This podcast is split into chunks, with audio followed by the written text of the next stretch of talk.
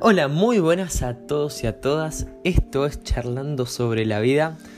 Yo soy Nico Piekarts y en este episodio vamos a hablar del estado de no mente. Ya hablamos de qué era la mente, ya hablamos de 10 tipos de mente y hoy vamos a romper con eso y vamos a hablar del estado de no mente. Así que empecemos.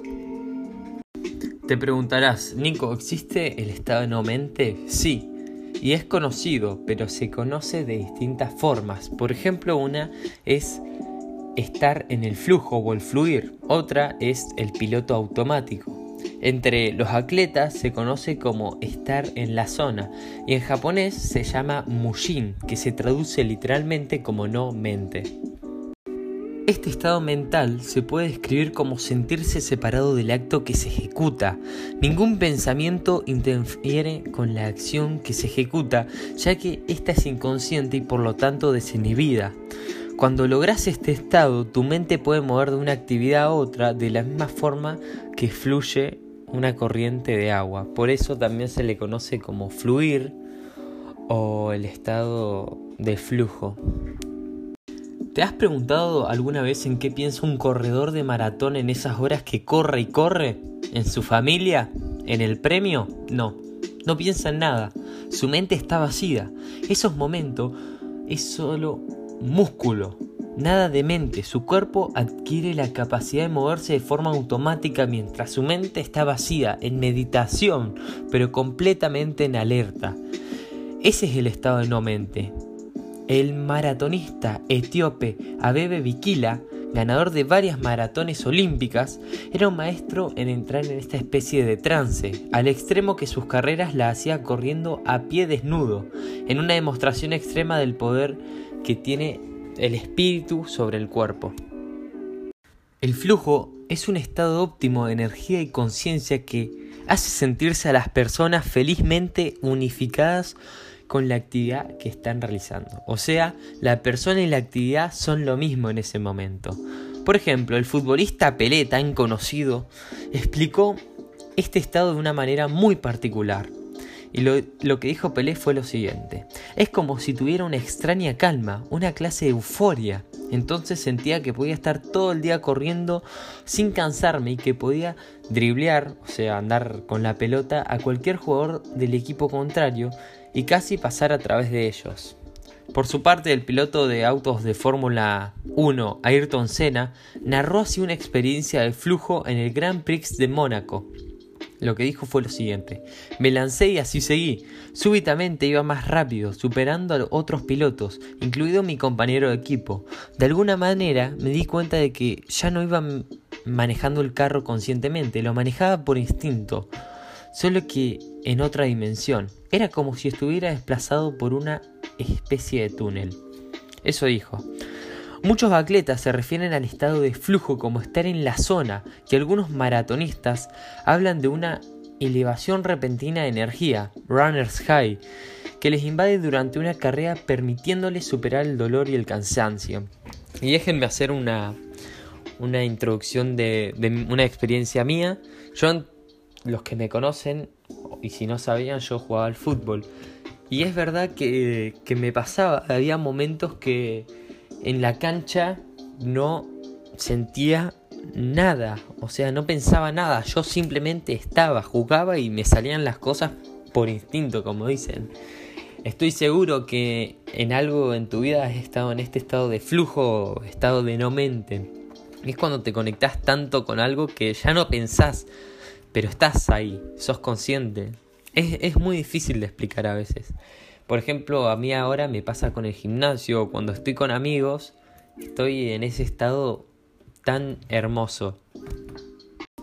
El estado de flujo no se refiere solamente a competencias deportivas, no existe actividad humana que no sea beneficiada por su presencia. Virtuosos de la música, científicos eminentes y artistas de primerísimo nivel se caracterizan por entrar a voluntad a ese agraciado estado y sin embargo todas las personas pueden alcanzarlo. Uno de los propósitos de la meditación y de ciertas maneras de actuar de las artes marciales, como son el karate, el kendo, el kyudo y varias más, es el de cultivar la habilidad para suspender el pensamiento mecánico, analítico y discriminatorio, favoreciendo al mismo tiempo la percepción no discriminativa de la calidad reflexiva, a través de la cual se define la actuación y los resultados elaborados en una simple experiencia de percepción. Mushin se refiere a la mente no atada por ideas ni sentimientos y que por lo tanto se mantiene totalmente abierta a la vivencia. En las artes marciales el estado Mushin o de no mente es muy usado ya que los movimientos son tan rápidos y certeros que es imposible que la mente los siga y dirija. La habilidad técnica en, en, el combate no vale nada si no está acompañada con una tranquilidad interior, un espíritu constante alerta. Solo cuando un guerrero se libra de miedos y rencores, cuando trasciende su ego y sus apegos, es capaz de actuar y responder sin vacilaciones ante cualquier oponente. El guerrero ya no se detiene en pensamientos sobre lo que ha de hacerse, sus respuestas son instantáneas y guiadas por una intuición superior. El maestro de Zen, Taken Soo, afirma, es la falta de flujo lo que daña. Para un guerrero dejar de fluir equivale a morir. El espadachín que combate no debe pensar en sí mismo ni siquiera en su adversario, simplemente debe fluir siguiendo su subconsciente. El guerrero actúa en forma instintiva, sin pensar, con su mente totalmente en blanco, pero también totalmente consciente. En esas condiciones, se es capaz de anticipar a los movimientos del contrario, responder o atacar de manera veloz e imprevista. Esto es muy interesante y quería contarlo la, gente que ha practicado un arte marcial, que a mí en un futuro me interesa hacerlo, para poder desarrollar este estado mucho mejor. Eh, un poquito más adelante vamos a hablar de la meditación y qué tiene que ver con esto.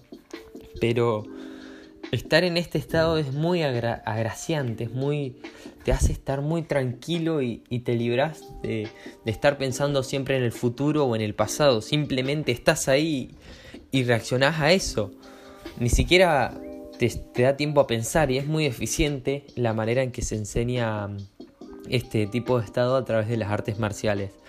Y por eso una persona que, que sabe y ha estudiado mucho y practicado mucho las artes marciales nunca está metida en problemas de peleas y tiene un control interno muy, muy valioso.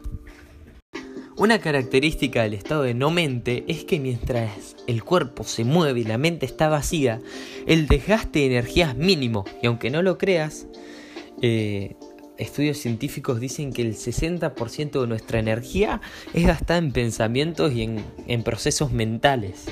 Eso explica que una atleta dure horas manteniendo un esfuerzo sobrehumano como en una carrera de maratón, o sea capaz de ejecutar un estallido de energía instantáneo como en el caso de un levantador de pesas profesional. Es muy importante esta característica. ¿Nunca te ha pasado que tenés esa energía que nace de la nada?